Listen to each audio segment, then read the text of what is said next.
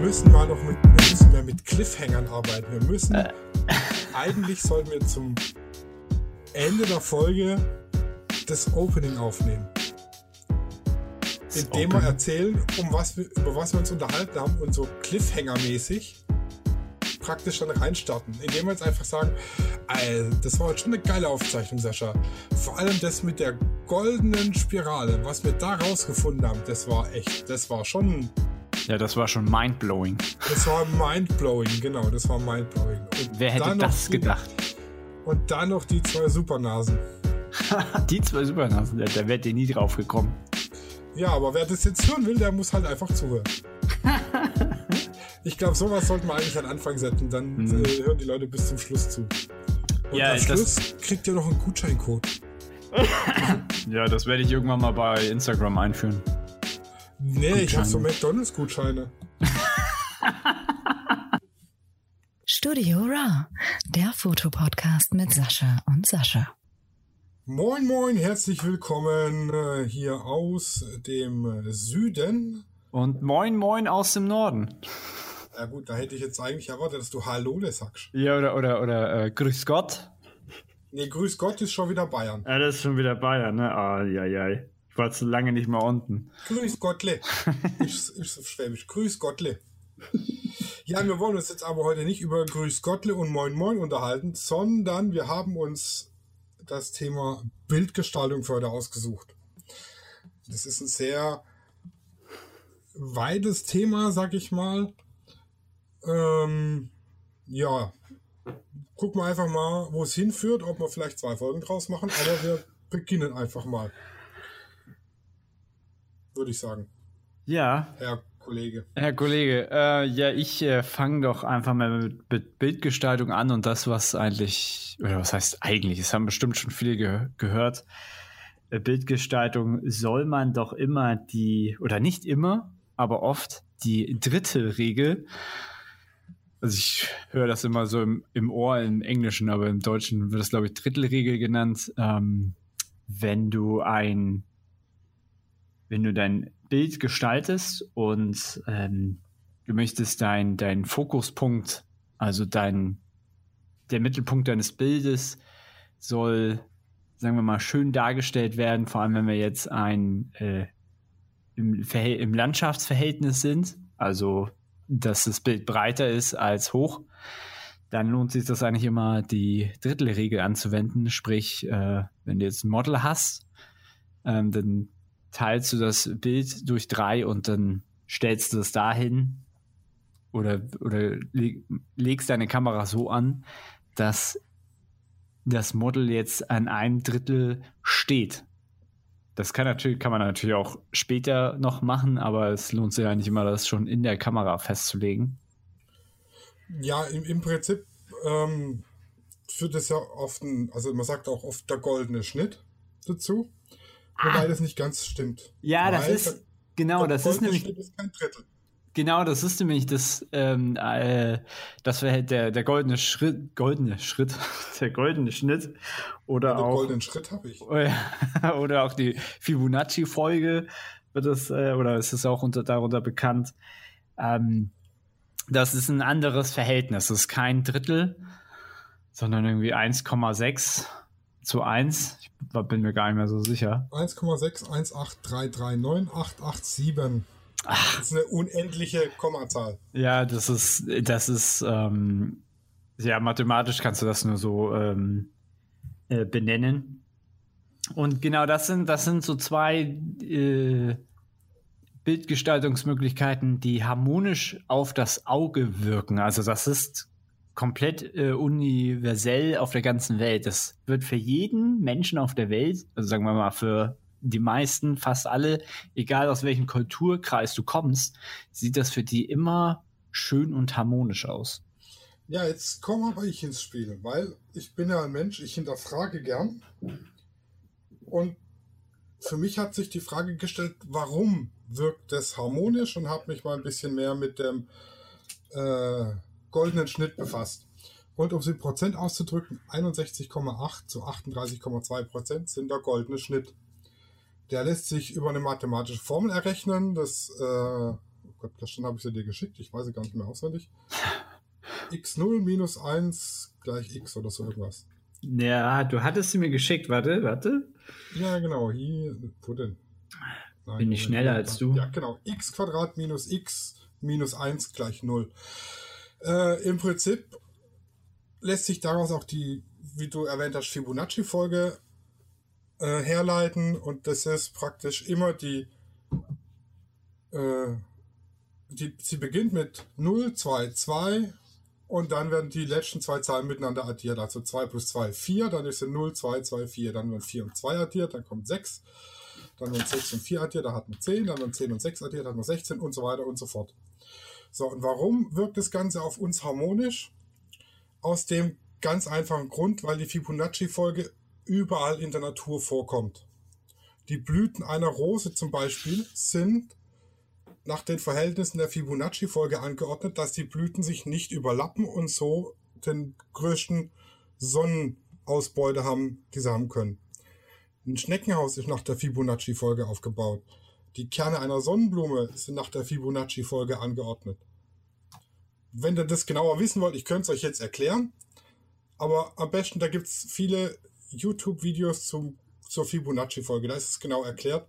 Und da der überall in der Natur vorkommt und unser Auge das unterbewusst wahrnimmt, wirkt für uns halt ein Bild, das nach dem goldenen Schnitt aufgebaut ist, harmonisch.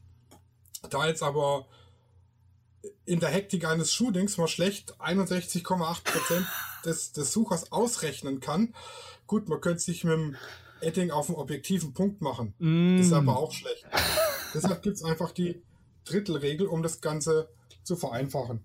Sprich, ich setze markante Bildpunkte auf ein Drittel meines Bildes. Entweder auf der, also auf der breiten Seite oder auf der hohen Seite. Bei der Landschaft zum Beispiel hat sich bewährt, wenn der äh, Horizont auf dem oberen Drittel ist.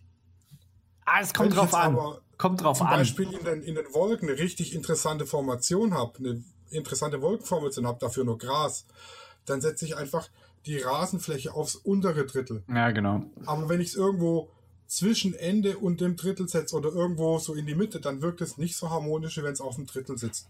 Ja, Witz. Oder ich fotografiere jetzt aufs Meer und habe links noch so einen Küste mit einem Felsüberhang. Dann setze ich den Felsüberhang links ins Drittel vom Bild, weil es einfach harmonischer wirkt auf den Betrachter, wie wenn jetzt der Fels in der Mitte sitzt. Ja, witzigerweise finde ich, ja, wenn du den, den Horizont äh, beim Landschaftsfoto, sagen wir mal, du hast das Meer jetzt, das ist ein gutes Beispiel, du hast den Horizont genau in der Mitte, dann sieht das gar nicht so geil aus. Also es sieht echt wesentlich besser aus, wenn du das auf irgendeinem Drittel äh, machst. Und da kann man auch richtig penetrant sein. Also ich bin Natürlich da ganz. gibt es auch zu, zu jeder Regel eine Ausnahme. Wenn ich jetzt zum Beispiel einen Sonnenuntergang am Meer fotografiere und der Sonnenuntergang spiegelt sich auf der Wasserfläche, dann setze ich den Horizont auf die Mitte, so dass ich Spiegelung und Sonnenuntergang beide zur Gänze drauf habe. Da kann ich dann eine Ausnahme machen von der Drittelregel. Da macht es auch Sinn. Weil Regeln sind da, um gebrochen zu werden, wenn es sinnvoll ist. Beim, beim Porträt beispielsweise setze ich die Augenlinie immer aufs obere Drittel vom Bild. Wenn ich es drunter habe, dann habe ich zu viel Kopfluft, sage ich mal. Und wenn ich es drüber habe, dann schneide ich zu viel vom Kopf ab.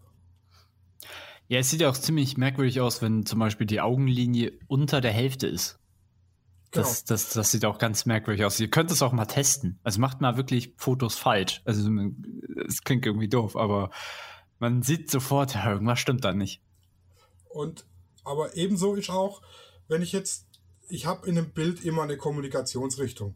Wenn ich jetzt jemand frontal fotografiere, dann habe ich eine wirklich frontale Kommunikationsrichtung. Wenn ich den dann, also wirklich Porträt, nur so von, von Brust, also Brustwarze bis Haaransatz, sage ich mal, äh, fotografiere und er guckt frontal in die Kamera und ich setze ihn aber links oder rechts ins Drittel, dann wirkt es falsch, weil die mhm. Kommunikationsrichtung der Person aufgrund der Positionierung vom, vom Kopf nach vorne ist und dann muss der in der Mitte sein dann wirkt es wieder harmonisch. Wenn allerdings die Person den Kopf nach links oder nach rechts dreht oder die Schultern eindreht nach links oder nach rechts, dann ins Drittel setzen, weil dann ist die Kommunikationsrichtung der Person zur Seite. Mhm. Und da ist es ganz wichtig, die Kommunikationsrichtung immer Richtung Bildmitte, nicht Richtung Bildrand. Ja, das ist, das äh, sieht auch harmonischer aus, also sozusagen, dass der Porträtierte oder die Porträti porträtierte Person, das ist auch ein Zungenbrecher, wenn die in das Bild immer schaut, auch wenn sie jetzt am Rand steht. Ich muss aber ehrlich gestehen sagen, dass ich die Regel auch mal gebrochen habe, denn es kann auch sehr interessant aussehen, wenn eine Person, sagen wir mal, am Rand des Bildes steht und rausschaut. Das hat auch etwas sehr Mystisches, weil man sich fragt, was oder wohin guckt sie?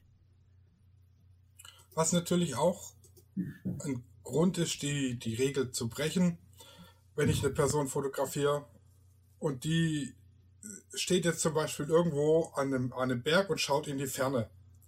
Dann setzt sich die Person, ja gut, nee, dann, dann macht Sinn, die an, an, äh, ans Drittel zu setzen, dass ich halt sehe, sie guckt in die Ferne. Mhm. Und wenn wir jetzt bei Kommunikationsrichtung waren, da kommen wir jetzt zur Psychologie. Wenn die Person auf dem Bild nach rechts schaut, also nach rechts ins Bild, egal ob das jetzt ein Porträt ist oder eine Ganzkörperaufnahme, sobald die Person nach rechts gewandt ist, signalisiert es was Positives. Der Körper meint unterbewusst oder das Gehirn meint unterbewusst, die Person kommt gerade. Wenn sich die Person aber nach links ins Bild wendet, signalisiert es dem Körper oder dem, dem Gehirn, nicht dem Körper, ähm, die Person geht und hinterlässt mehr oder weniger ein negatives Gefühl beim Betrachter. Also je nachdem, was ihr dann auslösen wollt, könnt ihr auch mit der, mit der Blickrichtung der Person spielen. Wenn die Person jetzt am linken Bildrand steht und nach rechts guckt, äh, signalisiert es dem Betrachter was Positives, weil er halt meint, die Person kommt jetzt gerade. Mhm. Ja, da gibt es da gibt's auch das gute Beispiel mit dem Flugzeug.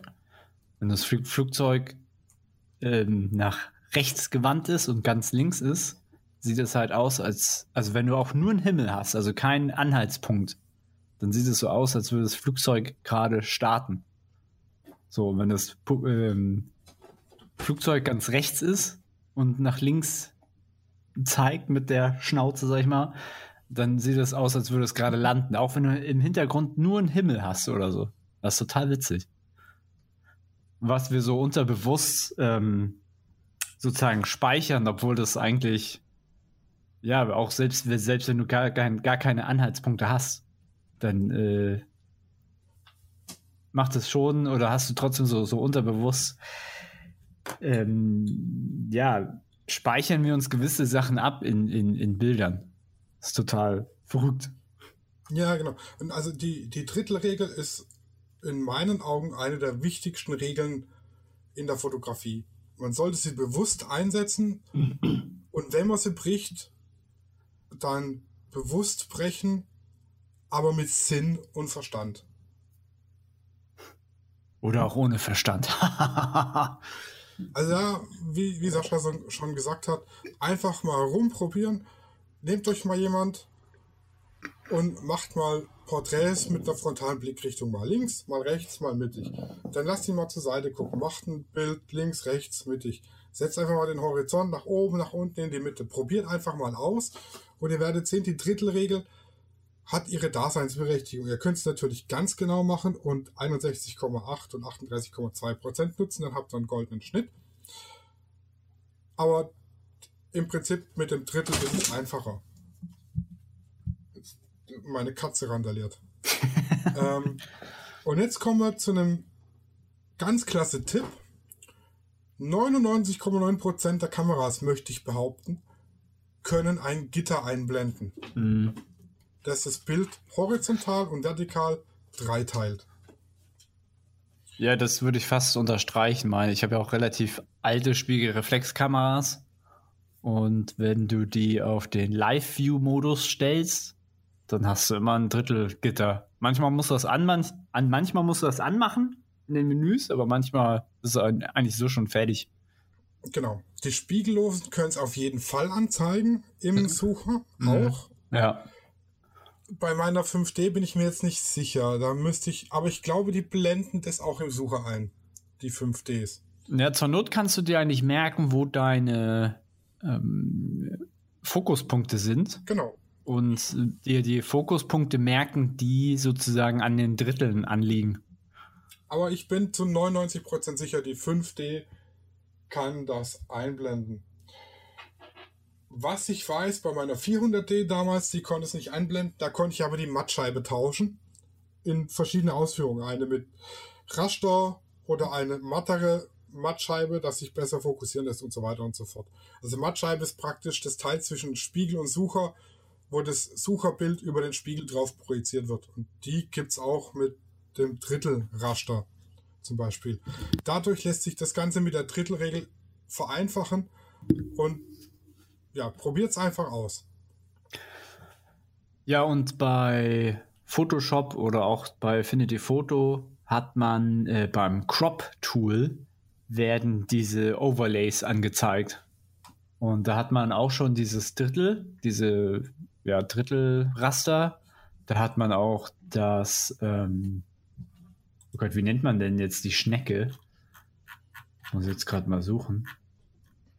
Ja, die goldene Spirale hat man da als Overlay oder die goldenen, The Golden Triangle nennt man das. Also da hast du halt auch schon alle möglichen äh, Overlays jetzt in Nachbearbeitung, um jetzt wirklich, wenn du jetzt wirklich ganz präzise sein willst, so und sagst, okay, das Auge von ihr möchte ich jetzt oder das scharf gestellte Auge von ihr möchte ich wirklich auf den Punkt haben von meinem, ähm, von der goldenen Spirale. Dann kannst du sagen, okay, jetzt äh, gehe ich mit dem Crop Tool, arbeite ich so, dass wirklich äh, das dann da endet. Also so nette Spielereien, um wirklich vieles zu perfektionieren, wenn man das möchte. Ja, genau.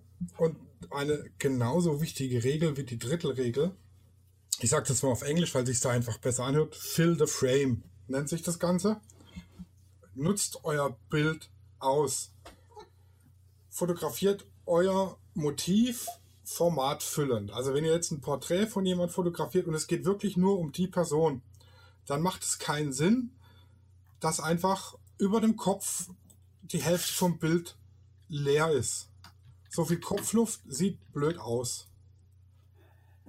Genauso wenn ihr irgendwie eine, eine Blüte Makro fotografiert, bringt es äh, oder ist es weniger ähm, interessant für den Betrachter, wenn die klein auf der linken Seite unten irgendwo zu sehen ist, wie wenn sie einfach formatfüllend das komplette ähm, Bild ausfüllt. Wenn ich jetzt keinen wahnsinnig interessanten Hintergrund habe, sondern es ist einfach nur weiße Wand, Person oder grünes Gras und Tier, sage ich jetzt mal, dann macht es Sinn, formatfüllend zu fotografieren. Ihr könnt es klar auch im Beschnitt lösen nachher, aber dann verschenkt ihr Pixel. Mhm. Da könnt ihr ja. auch das, da könnt ihr auch das Stichwort Negative Space mal aufrufen. Ähm, was aber tatsächlich, äh, um mal so, ein ganz, so eine ganz andere Bildgestaltung anzusprechen, ist beim Minimalismus. Da arbeitet man tatsächlich auch viel mit ähm, vielen Flächen, die, sagen wir mal, wo eigentlich nichts ist, um es ganz platt zu sagen. Also so ähm, ein Beispiel wäre jetzt ein Boot auf dem Wasser und du hättest jetzt nur Nebel und du hättest, du würdest nicht mal irgendwie Pflanzen sehen oder vielleicht noch mal so drei Vögel ähm, im Himmel, aber das wär's. Das wäre zum Beispiel, ein, oder das wäre ein Beispiel für Minimalismus in Bildern, wo du sagst, okay, jetzt lasse ich hier extra so viel Platz. Und das ist dann der ja. Stilmittel, also es ist dann wieder das Brechen der Regel.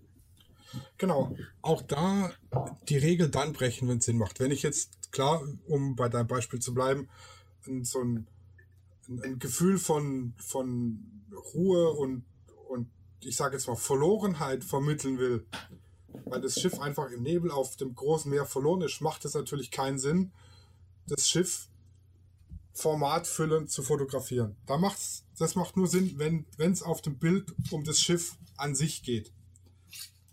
Wenn das Bild aber die Situation darstellen soll, dann kann man das natürlich auch kleiner machen. Auch da wieder die Regel brechen, wenn es sinnvoll ist. Wie mit allen Regeln. Ja, Regeln brechen, das macht manchmal echt Spaß. Und wenn wir gerade bei Wasser sind, achtet drauf, dass wenn ihr das Wasser fotografiert und ihr habt den Horizont im Bild, dass der Horizont komplett gerade ist. Oh Sonst ja. läuft irgendwann die Nordsee aus. Ja. ja, das stimmt. Das ist schon öf öfters passiert. Da mussten wir einfach alle wieder die Wasserhähne anmachen und äh, das Wasser reinlassen. Das ist teuer. Ja, also gerade bei Meer und so, wenn der Horizont drauf ist, achtet drauf, dass er gerade ist. Und wenn er schief ist, dann gewollt. Dann am besten 45 Grad, dann sieht Oh. es aus wie der will das so. Oh, nee, nee. Da kriege ich, oh, da kriege ich Schweißausbrüche. Habe ich ich echt. mache das wahnsinnig gern. Schräge Bilder fotografieren. Weil wenn irgendwo ein Brautpaar läuft oder so, mache ich wahnsinnig gern. Ja, habe ich jetzt öfters probiert, so auch so mit Tieren etc. Es sieht irgendwie immer, also mir gefällt es nicht. Also das ist Geschmack, das ist Geschmackssache. Was ich, was ich äh, gut, wo das gut funktioniert, so wenn du wirklich von einer sehr niedrigen Perspektive bist, so Kniehöhe, Kniehoch und dann Person nach oben fotografierst und tiltest dann so ein bisschen den Screen, dann hat das halt so, ja, so eine Action. Weißt du, wie ich meine? Das hat so ein Ja. Gefühl von Aktion und vielleicht so ein bisschen, ja, Wildheit, kann man schon fast sagen. Ja, was haben wir noch für Regeln? Äh, Vordergrund macht Bild gesund, sage ich immer ganz gern. Das heißt, wenn ihr irgendwas im Vordergrund habt, nehmt es ruhig mit drauf. Wenn ihr jetzt beispielsweise in einen Raum hinein fotografiert, nehmt ruhig noch den Ansatz von der Türe mit drauf im Vordergrund. Das macht die ganze Szene einfach stimmiger. Oder wenn ihr jetzt irgendwie ähm, das Model im, im, im Wald habt, dann könnt ihr auch gern so fotografieren, dass noch einige Zweige vom Baum oder dass ihr so durch, durchs Gebüsch fotografiert, dass ihr praktisch wie so ein, ein Rahmen aus Zweigen um euer Motiv habt. Das sage ich auch ganz, ganz gerne Dirtying the Frame dazu. Macht den Rahmen schmutzig. Ja, es führt ja aber auch die, die, die Augenlinie, also es führt ja die, das, den Betrachter ja zum Model. Also es ist eigentlich immer e- eher positiv als negativ. Außerdem ist es meistens ja so, dass der Vordergrund dann so out of focus ist, dass du das erahnst. Also du weißt, ah, okay, das sind jetzt Blätter oder irgendein Ge- Grüne. Ähm, dann ähm, kann der Kopf sich das sozusagen schon vorstellen. Aber es rahmt das Model wirklich immer toll ein, wie du das schon gesagt hast. Das mache ich immer gerne. Und da kann man auch richtig viel rumspielen. Gerade wenn du im Park bist oder so, dann gucke ich immer ein. Denn erstmal ins Gestrüpp, irgendwann so. Das ist ja auch das Ding. Du kannst ja auch Fotos einmal, einmal mit Rahmen machen und einmal ohne. ohne. Kommt aber auch immer an, auf die Location drauf an, manchmal. Ja. Manchmal geht das nicht. Also ich, ich nehme eigentlich immer ziemlich gern Sachen in den Vordergrund. Und jetzt, das ist dann aber auch wieder situationsabhängig. Wenn ich jetzt wie Beispiel in einen Raum rein fotografiere und ich habe die Türe mit drauf, dann mache ich die Blende relativ zu, dass die Türe eben auch noch scharf als Türe zu erkennen ist. Wenn ich jetzt aber irgendwie einen Zweig oder eine Blüte oder so ein, so ein, so ein Kirschblütenzweig im Vordergrund habe, mache ich die Blende auf, dann wird er schön unscharf. Dann ist er nicht zu dominant, weil ich muss auch darauf achten, wenn ich jetzt natürlich ein, ein dezent gekleidetes Model habe und ich habe im Vordergrund so einen Kirschblütenzweig, der halt schon relativ auch von der, von der Helligkeit und der Farbe her mit seinem Rosé-Ton ziemlich dominant ist und ich mache den komplett scharf, weil die Blende zu ist. Dann nimmt der, stiehlt er dem Model die Show. Dann muss Mhm. ich die Blende aufmachen, dann wird er unscharf und ich habe ein schönes Bouquet, das das Model praktisch einrahmt. Oder wenn ich jetzt ähm, mal bei der Landschaftsfotografie von den Weinbergen runter fotografiere auf die Stadt, dann kann im Vordergrund gern noch die eine oder andere Weinrebe zu sehen sein, links und rechts, durch die ich durchfotografieren. Die können dann aber auch gerne scharf sein. Das ist da überhaupt gar kein Problem. Das macht das Bild nur interessanter. Da würde ich tatsächlich auch empfehlen, mehrere Aufnahmen zu machen und im besten Fall dann in der Nachbearbeitung ähm, so eine Art Fokus-Stacking zu machen, dass ihr den Vordergrund einmal scharf habt und den Hintergrund und die beiden Fotos dann zusammenführt. Aber das ist noch, eine, noch ein ganz anderer Schnack. Genau. Und wo du gesagt hast, ähm, das leite die Blicke aufs Model. Es gibt noch mehr Möglichkeiten, die, die Blicke aufs eigentliche Motiv zu leiten, indem man einfach Linien nutzt. Wenn ich jetzt irgendwo eine Straße habe und in der Nähe der Straße steht mein Motiv, ein Haus, ein Baum, ein Reh, irgendwas, dann kann ich es von der Perspektive her, dann gehe ich einfach zwei, drei Schritte nach links oder nach rechts, dass die Straße auf mein Motiv zuführt.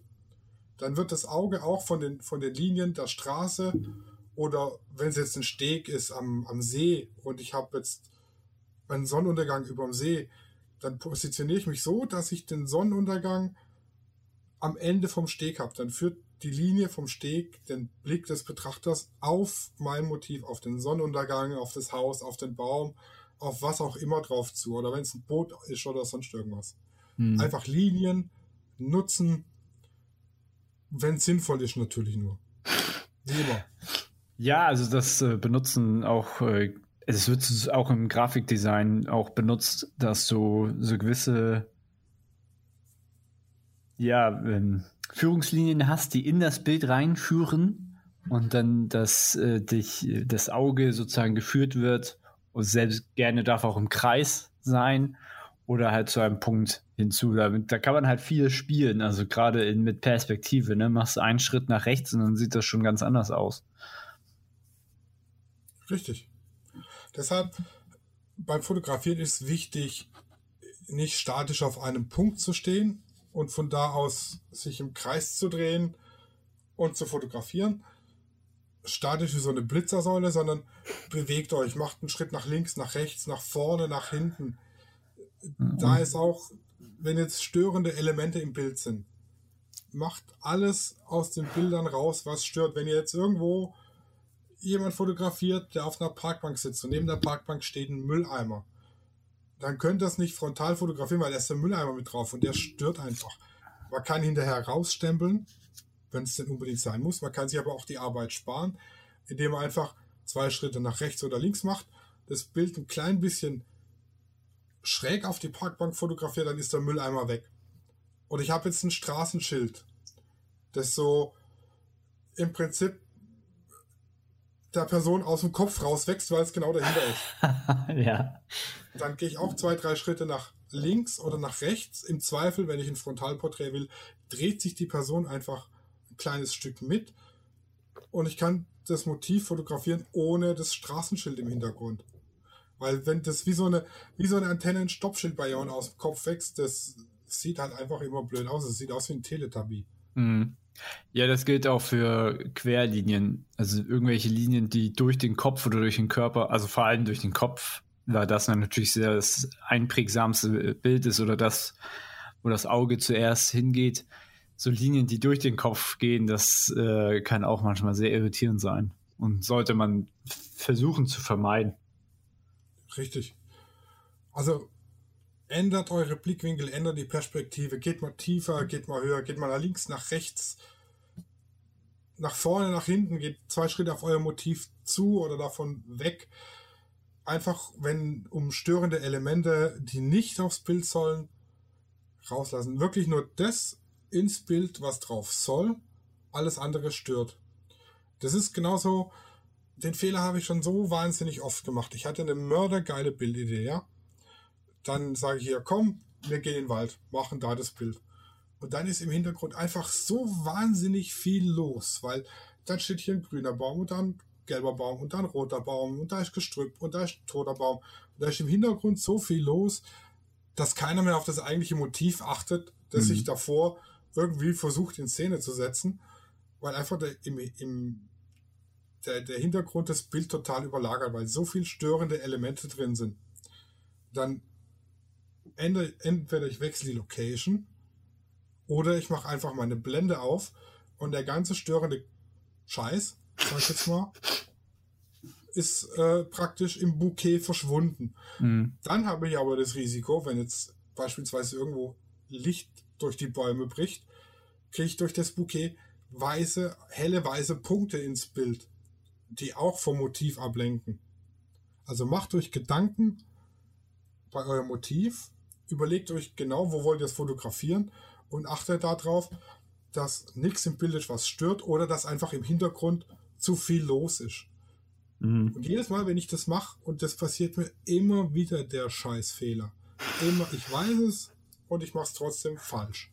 Mhm. Und jedes Mal kriege ich Ärger von Claudia und die sagt, ach Schatz, auf dem Bild ist mir schon wieder zu viel los. Hast wieder nicht aufgepasst.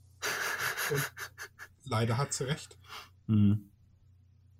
Ja, bei Naturaufnahmen kann ich noch den Tipp geben, wenn ihr jetzt eine Landschaft fotografiert und da würde ich euch den Tipp geben, zwischen, sagen wir mal, ihr habt einen markanten Felsen und einen, irgendwie einen alten Turm, so eine alte Ruine und vielleicht noch irgendwie einen Wald im Hintergrund, versucht, dass die möglichst voneinander getrennt sind. Also, dass nicht irgendwie der Berg und die alte Ruine im Vorder- und Hintergrund sich überschneiden. Also das kannst du natürlich auch mit ähm, Porträts machen. Und versuchst sie entweder einen Berg im Hintergrund, der umrahmt sozusagen komplett die Ruine im Vordergrund oder halt der Berg links und der Berg rechts, dass da auf jeden Fall so eine Lücke ist. Also hier und da Lücken ähm, sind sehr gut, um das, diese Point of Interest äh, sozusagen zu trennen. Weil das kann manchmal, also es ist dann wirklich viele Leech-Detailarbeit, aber das kann schon, ja, so ein Money Shot kann das schon so unterscheiden, wenn du da wirklich darauf achtest, dass so gewisse Punkte im Bild auch so ein, ja, so ein bisschen Abstand haben. Genau, und dann aber eventuell darauf achten, dass es symmetrisch ist. Also Berg, Tal, Berg, ewig nix, Bildrand, sieht blöder aus wie Berg, Tal, Berg, Bildrand. Genau. Also, dass ich links und rechts, ich sag mal, gleich viel oder ähnlich viel Berg habe wie Tal in der Mitte. Oder wenn jetzt eine, eine Burg zwischen zwei Waldstücken steht, das Waldstück links und das Waldstück rechts von der Burg ähnlich viel oder genauso viel Platz im Bild bekommen wie das jeweils andere. Mhm. Der Mensch liebt Symmetrie.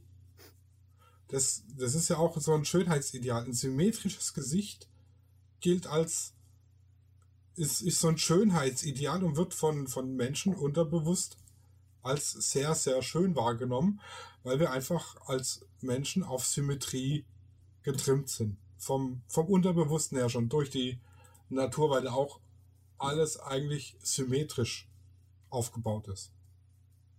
Und sobald irgendwie eine Unsymmetrie reinkommt, sei es jetzt vom Motiv oder sei es vom Licht, wirkt es auf den Betrachter etwas strange oftmals. Wenn ihr, wenn ihr das, wenn ihr dann mal Porträts spiegelt, sieht der Mensch auch total anders aus. Weiß nicht, ob, Genau. das, ob ihr das schon mal gemacht habt oder getestet habt. Ich glaube, da gibt es bestimmt auch irgendeine so eine App.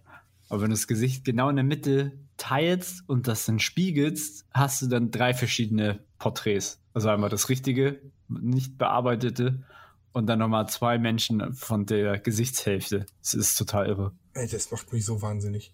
Ich habe ja für meine Internetseite Bilder von mir gemacht, ja, und das eine ist dann links und rechts steht Text und in der nächsten Spalte stand, äh, Zeile stand Rechtstext und links, äh, Rechtsbild und Linkstext und so weiter. Da habe ich mir die Bilder angeordnet und habe gedacht, ach, guck mal, hier guckst du jetzt aber aus dem Monitor raus. Also hier, das Bild war rechts vom Text und ich habe nach rechts geguckt. Ist ein bisschen blöd, ich will da zum Bildmitte hingucken.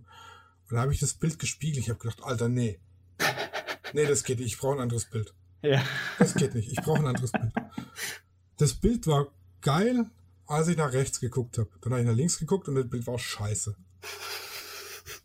Also wenn ihr, wenn ihr das mal spiegelt, ihr, ihr merkt, es ist einfach, vor allem wenn ihr euch selber spiegelt, ihr seht einfach strange aus. Ja, oder auch wenn ihr, wenn ihr, sagen wir mal, ihr, ihr kennt einen Star wirklich gut so vom Gesicht. Und da ist dann mal ein Bild gespiegelt. Ich weiß nicht, warum das hier und da mal gemacht wird. Du wirst sofort erkennen, ah, das Bild ist gespiegelt. Also das ist äh, auch ganz merkwürdig. Und wenn ihr wissen wollt, wie ihr in einer idealen Welt aussieht, macht durch eure Mitte vom Gesicht eine Teilungslinie, kopiert die rechte Seite vom Bild, spiegelt sie und packt sie an die rechte Seite dran. dass ihr praktisch zweimal die rechte Seite zu einem Gesicht zusammenfügt. Oder zweimal die linke Seite, je nachdem, was eure Schokoladenseite ist. Das, das wollte ich eigentlich vorhin ausdrücken. Ich glaube, das war nicht eindeutig genug. Also bei, bei Karl Dahl würde ich jetzt die Seite mit dem Hängeauge nehmen. Ich glaube, da kannst du gar nichts mehr machen. Das ist ja nicht schon irgendwie vor ein paar Jahren. Ja, aber es gibt ja noch Bilder von der. Leider. Oh, das war, glaube ich, zu aggressiv. Warte, das muss ich immer. Karl Dahl. Tot. Ich glaube, der ist letzt gestorben. Sterbedatum 23. November 2020. Tatsache, hab ich gar nicht mitgekriegt. Ja, ist Krass. noch zu früh, Schade. oder? Ist noch zu früh, um Jokes zu machen. Ja, aber der, ich, ich fand den auch immer witzig. Also, Ja, der war witzig, dann- der galt Ja. aber immer als Arschloch. ja, das mag sein. Aber er war witzig. Mal, Und waren er das, war kein Arschloch.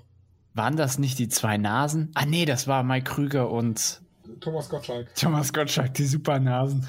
Ja, die, äh, die war doch auch, glaube ich, hier so eine, war das nicht so eine Tracker-Serie?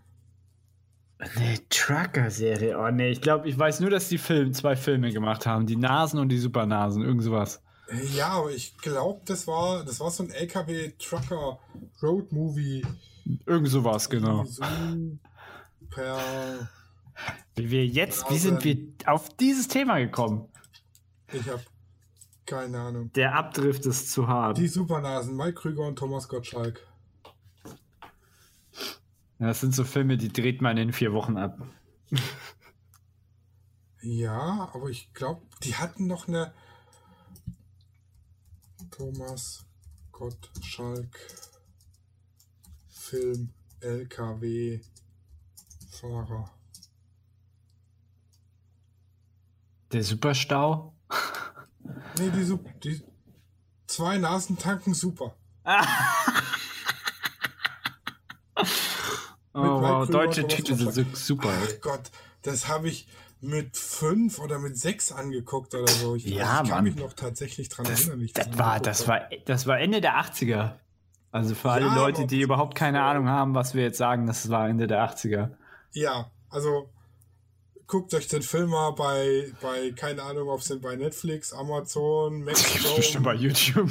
Ja, aber nur ausschnittsweise. Guckt euch an, das ist ein geiler Film. Also ich Ja. fand, ich, also ich weiß nicht, ob ich ihn heute noch geil finde, aber damals fand ich ihn geil.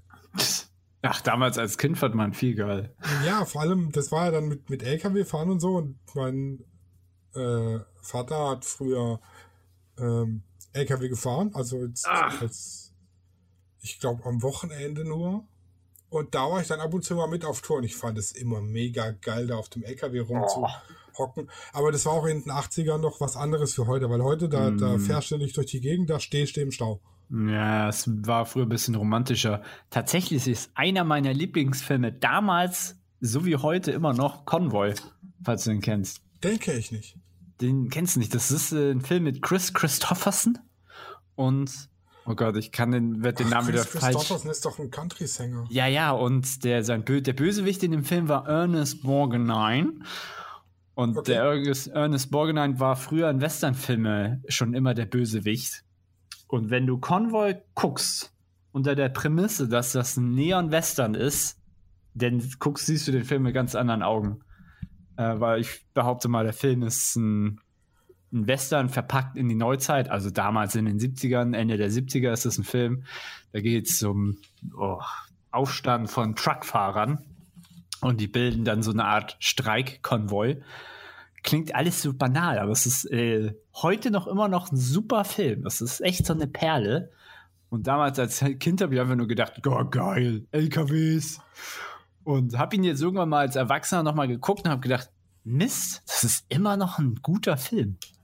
Convoy heißt er. Ja, Hammer. Ich glaube, den ziehe ich mir nachher noch rein. Genauso wie ich mir unbedingt jetzt mal angucken will.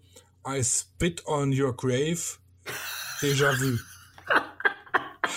Das soll wohl, das hat letzte Bekannte von mir gepostet, dass sie den abends angeguckt hat mit ihrem Mann und der Film soll wohl so grottenschlecht sein. Oh. Beschissene Dialoge, beschissene Story, aber viel Blut. Und da habe ich mal gegoogelt und er hat bei Movie Pilot 1,5 von 5 Sternen. Autsch. Und ich glaube, den, den muss ich mir echt mal, also zumindest mal ansatzweise reinziehen, weil äh, was so schlecht ist, muss man erlebt haben. Ja, der Titel ist gut. Das ist eigentlich auch der geilste Anmachspruch. Ey, Mädel, ich bin so schlecht im Bett, das muss ich erlebt haben. Aber gut, dann steht jetzt I Spit on Your Grave und Convoy auf meiner To-Look-List. On Your Grave. Aber Déjà-vu, weil I Spit on Your Grave ohne Déjà-vu ist der Teil 1. Ach so, davon gibt es tatsächlich zwei Filme. Ja, ich befürchte es. Wow. Ich weiß, wo wir gerade bei komischen Movie-Titeln sind, wenn wir jetzt schon so abdriften, aber letztes habe ich einen Anime-Titel gesehen, der hieß äh, Can I Eat Your Pancreas? So. Pankreas ist doch die Bauchspeicheldrüse. Ja, ich habe keine Ahnung. Ja, doch, Der Titel ist so interessant, muss ich gucken. Ich habe alle 2000 Staffeln Grey's Anatomy gesehen. Pankreas ist die Bauchspeicheldrüse. Ja, nehme ich dir ab. Du bist der. Ja, Pankreas, Bauchspeicheldrüse. Und die Pankreatitis ist demnach die Bauchspeicheldrüsenentzündung. Mm. Das ist auch so ein Wort, das man besoffen nicht aussprechen kann. Bauchspeicheldrüsenentzündung. Mach das mal mit zwei Promille im Kopf. Ja, da, da reicht. Bei mir reicht schon 0,5. Ja, das äh, äh, bei mir wahrscheinlich auch. Wo waren wir denn jetzt stehen geblieben? Was haben wir denn noch nicht gesagt zur Bildgestaltung, um jetzt mal wieder auf das sinnvolle Thema zurückzukommen? Ja, übrigens, übrigens könnt ihr euch auch Filme mal genauer an, anschauen. Also es wäre auch so ein Tipp für mich oder von mir, äh, Filme anzuschauen, wie die ihre Bildgestaltung vollziehen, weil die achten auf alles. Es wird bei Filmen so peinlich genau geachtet, wie die Kamera auf wen zeigt. Und da sieht man sehr viel, also extremst viel die Drittelregel. Man sieht aber auch, gerade was Dialoge angeht, was ja oft in Filmen dargestellt oder gezeigt wird, oder Teil eines Films ist, so wollte ich sagen, äh, ist, wie Personen gerade bei diesem 16 zu 9 Format gezeigt werden. Also ihr werdet äh, immer wieder und immer wieder, es zieht sich durch fast alle Filme durch, immer die gleichen Bildausschnitte sehen. Und das Witzige ist, es wird uns nicht langweilig. Ja. Genau.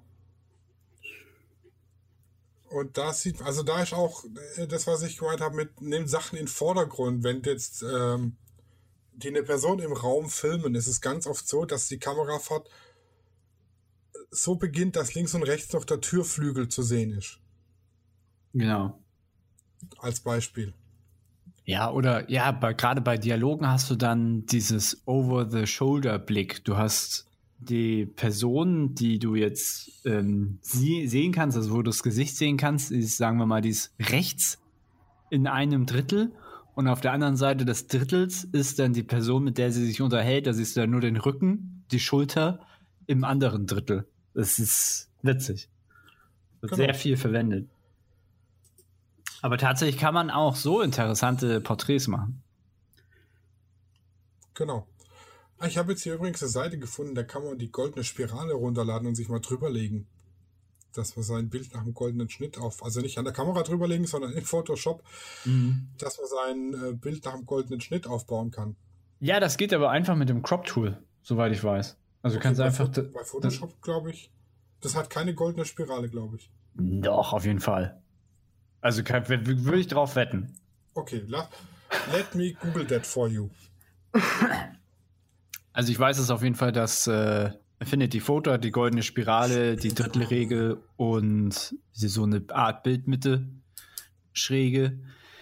Und ähm, Photoshop hat ein paar mehr. Die haben die Spirale und die, was habe ich vorhin gelesen, die goldene, also Golden Triangle und noch mehr.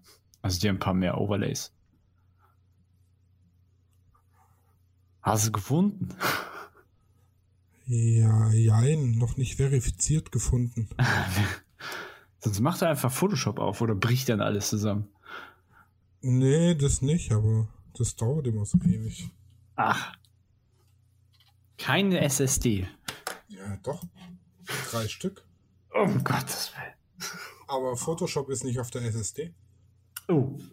Auf der SSD sind die Dateien, mit denen Photoshop arbeitet und die Auslagerungsdatei von Photoshop, aber die Programmdateien an sich sind auf einer HDD. Weil wenn Ei. die aufgerufen sind, braucht das ja nicht mehr. Ja, okay. Ist das so? Ja, weil die er arbeitet dann nur noch mit den Bilddaten und die sollten auf einer schnellen Platte liegen. Hm. Und auch das, das Arbeitsvolumen, also praktisch den, den Cache von Photoshop, wo er zwischenspeichert, das ist auch auf einer SSD. Ah, Ich dachte, das wäre im Arbeitsspeicher. Ja, aber das sind ja nur 32 Gigabyte oder 64 bei mir. Aber der legt ja nicht alles in Arbeitsspeicher. Um Gottes Willen. So viel habe ich nicht. Ich habe, glaube ich, 16 oder so. Echt? Damit Ja. kann schon leben. Also bei mir wird es schon knapp. Da reicht, reicht bei mir dicke. Ja, vielleicht arbeitet Affinity-Foto auch effektiver. Ich weiß es nicht. Man munkelt. Oh, das habe ich lange nicht mehr gehört. Man munkelt. Photo- Photoshop wird mit jedem Update langsamer, habe ich das Gefühl.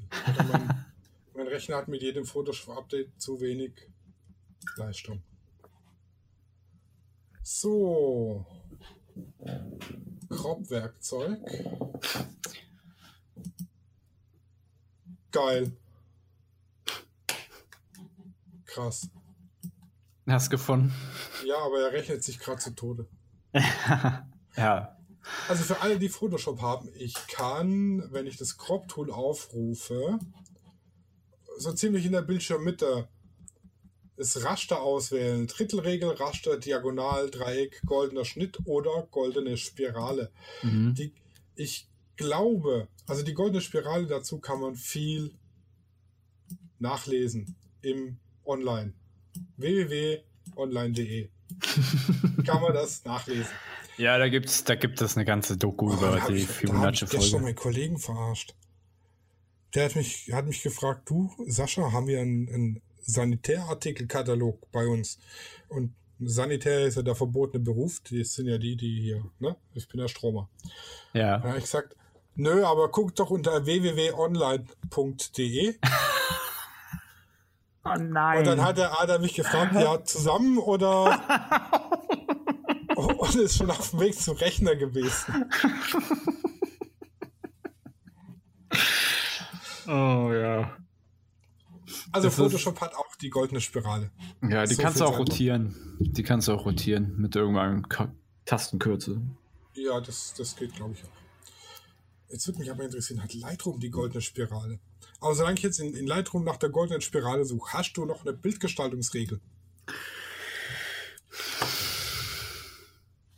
Eigentlich nicht. Nicht, nicht was jetzt den Rahmen springen würde. Aber ich habe so meine Notizen habe ich durch. Also, wir haben uns ja heute schon, wir zwei, ausgiebig über Farben unterhalten. ja, das Auch stimmt. die sind eine ganz wichtige Bildgestaltungsregel. Achtet auf störende Farben. Wenn ihr jetzt ein, ein Motiv habt, euer Model hat jetzt so, ja, keine Ahnung, weiße Klamotten an und so weiter und so fort und irgendwo im Bild ist was Rotes. Ja, es, es fährt ein rotes Auto durchs Bild, das eigentlich überhaupt nicht zum Motiv dazugehört. Dann lenkt das euer äh, den Blick von eurem Motiv weg. Rot ist eine dominante Farbe und das Auge nimmt zuerst die, das, das Rot praktisch wahr. Also guckt drauf, dass nichts, was irgendwie farblich extrem heraussticht im Bild ist, was nicht zum Motiv gehört, denn das wird euer Motiv, also von eurem Motiv ablenken. Auf jeden Fall abschwächen. Genau. So viel kann ich noch sagen. Und was habe ich noch? Genau, die Schärfe ist noch wichtig äh, bei Porträts. Ja, das passiert mir ganz oft, dass die Schärfe auf Ja, der ja. Nasenspitze liegt. Oh ja. Das ist aber, ähm, wir Menschen sind darauf fixiert, anderen in die Augen zu gucken. Also sollten die Augen bei dem Motiv scharf sein Mhm. und nicht die Nasenspitze. Und da würde ich dazu sagen, dass manche Objektive sind ja, haben so eine geringe äh, Schärfentiefe, da würde ich dann immer, also immer empfehlen, das nähere Auge, also wenn das Model jetzt schräg schaut, zum Beispiel die Nase schaut jetzt nicht Richtung Kamera, dann sollte das Auge, was näher zur Kamera ist, auf jeden Fall scharf gestellt werden. Wenn das hintere Auge so ein bisschen unscharf ist, macht das nichts. Aber wenn das umgekehrt wäre, also es sieht, es Das sieht wirkt merkwürdig aus. strange. Ja, das wirkt, es ist, es kann euer Bild so zerstören. Ich habe so, also was heißt so viele, aber ich habe wirklich einige Bilder, wo ich denke, boah, geiles Bild. Und dann lade ich das rein und dann denke ich, oh nee, der Fokus ist falsch. Und das hat nichts damit zu tun, dass ihr was falsch, also was heißt ihr was falsch gemacht habt, aber es reicht, ihr macht den Fokus, also ihr fokussiert, Model bewegt sich, ihr bewegt euch, bam, ist weg. Deswegen freue ich mich eigentlich auch schon auf spiegellose oder auf meine erste spiegellose Kamera. Da muss man auf da, darauf gar nicht mehr so achten. Ja, das äh, stimmt wohl, weil die Canon mit den Dual Pixel RAW kann man ja im Nachhinein noch äh, den Schärfepunkt verändern. In einem gewissen Umfang. Mhm. Also ich habe es tatsächlich ausprobiert Mhm. ähm, mit, einer, mit einem Leihgerät. Der einzige Nachteil an dem Ganzen, die Adobe-Produkte können noch nicht mit dem Dual Pixel RAW arbeiten. Das heißt, ich kann die Datei zwar aufmachen und bearbeiten, aber nur so, wie ich es fotografiert habe. Ich kann jetzt nicht nachträglich in Adobe, wenn ich jetzt sage, also zur Erklärung bei den Dual Pixel RAW, ich weiß nicht, wie Canon das macht, aber ich kann im Nachhinein wirklich sagen, hier ist jetzt die Nasenspitze scharf, ich möchte aber das Auge. Und es funktioniert auch. Aber eben nur mit der Canon eigenen Software. Das heißt, ich muss das Mhm. Bild aufmachen, muss es in der Canon Software öffnen, muss die Schärfe ändern, muss es wieder abspeichern unter selben oder neuem Namen und muss es dann in Photoshop öffnen. Weil Photoshop, zumindest zu dem Zeitpunkt, als ich mir die Kamera ausgeliehen hatte vor einem Dreivierteljahr, noch nicht mit Dual Pixel RAW arbeiten konnte. Mhm. In dem Maße, dass man den Schärfepunkt verändert. Ich muss an der Stelle auch sagen, dass ich schon den Tipp bekommen habe, dass der RAW-Converter von Canon gar nicht so verkehrt sein soll. Ich habe es selber noch nicht getestet, will ich aber auf jeden Fall machen und nachholen. Er soll aber auch relativ gut sein, Also der Weil- RAW-Konverter von Canon ist schon geil. weil er halt auf seine Kameras, also sie wissen halt, was ihre Kameras können und was nicht. So. Und Genau. äh, da- das will ich auf jeden Fall mal testen. Da wird es dann einen ausgiebigen Testbericht geben. Genau. Äh, kurze Info, Lightroom kann auch die goldene Spirale. Ich Ja, weiß noch ich- nicht, wie ich sie drehen kann, aber es kann die goldene Spirale. drück mal O. O. O wie Ohn. Ja, oder Steuerung O. Nee, da wechsle ich nur die, die verschiedenen Gittervarianten. Geil. Ah, dann Steuerung O oder Shift und O. Du, du bist mein Held. Ich weiß.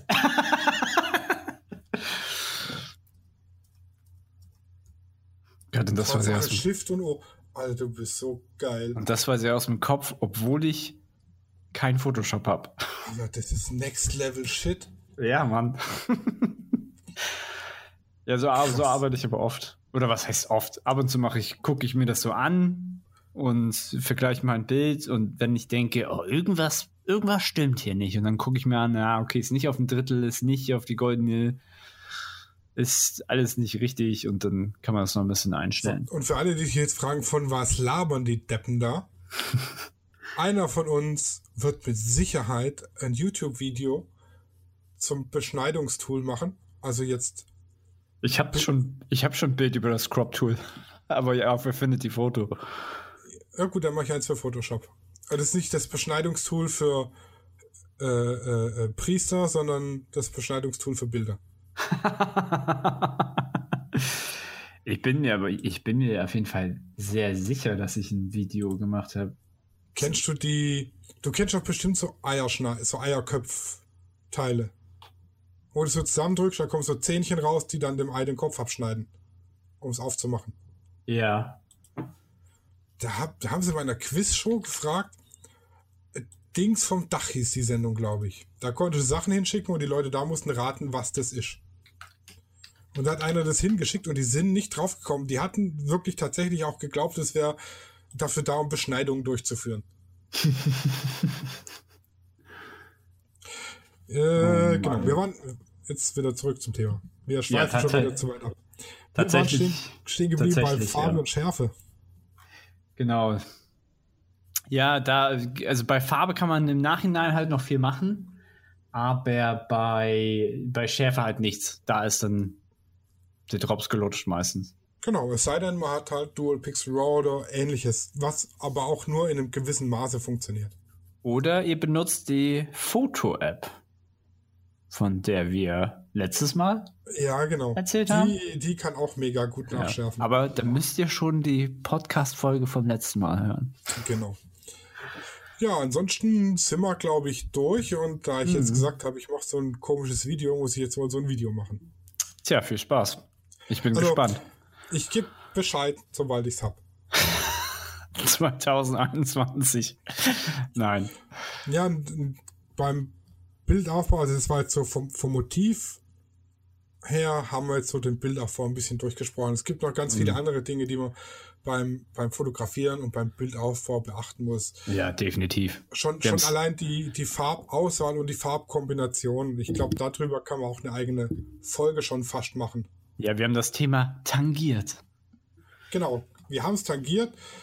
Ähm, ich glaube aber auch, ähm, dass wir das dazu eigentlich mal eine eigene Folge machen könnten, eigentlich. Definitiv. Wenn ihr das wollt, schreibt uns doch.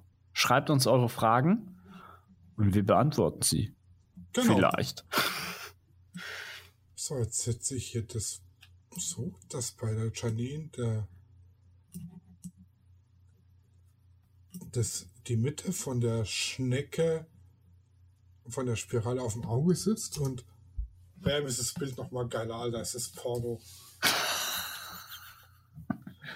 Du hast mich heute zum glücklichsten Menschen heute gemacht. Tja, Krass. man, lernt, man lernt nie aus. Man lernt nie aus. Also ich wusste ja, dass. Aber dass es so einfach ist. Tja, manchmal ist, es, manchmal ist Also das das- Leben einfach. Die, die, das mit, der, mit dem Drittelbein beschneiden wusste ich. Aber das mit der goldenen Spirale wusste ich nicht. Das freut mich. Ja, dann wären wir eigentlich für heute, hätte ich gesagt, schon durch. Mhm. Was heißt schon? Ist jetzt auch wieder Ja, sind fast, wieder eine Stunde. um. Ja. Folgt uns auf allen sozialen Medien. Völlig ohne Grund. Genau, völlig ohne Grund. Und warum? Einfach, weil ihr es könnt. Ja, weil ihr dann im Club seid. Genau. Ähm, abonniert unseren Podcast, dann verpasst ihr keine neue Folge, auch nicht die Folge, in der ich euch erzähle, wie ich das Video über die goldene Spirale gemacht habe. Und auch nicht die Folge über die Farben und Farbmanagement, Oh ja. was auch eine ganz, ein ganz wichtiges Thema ist. Da habe ich den Sascha heute schon äh, sensibilisiert. Oh ja. Äh, genau. Ansonsten hören wir uns nächste Woche wieder. Bis Gehabt dahin. euch wohl. Allzeit Gutes gutes, Licht. Licht. Tschüssi. Gutes Licht. Ciao. Studio Raw ist eine Produktion von Lichtwerke Fotografie in Zusammenarbeit mit Lichtzeichner Hamburg. Neue Folgen gibt's immer dienstags. Überall, wo es Podcasts gibt.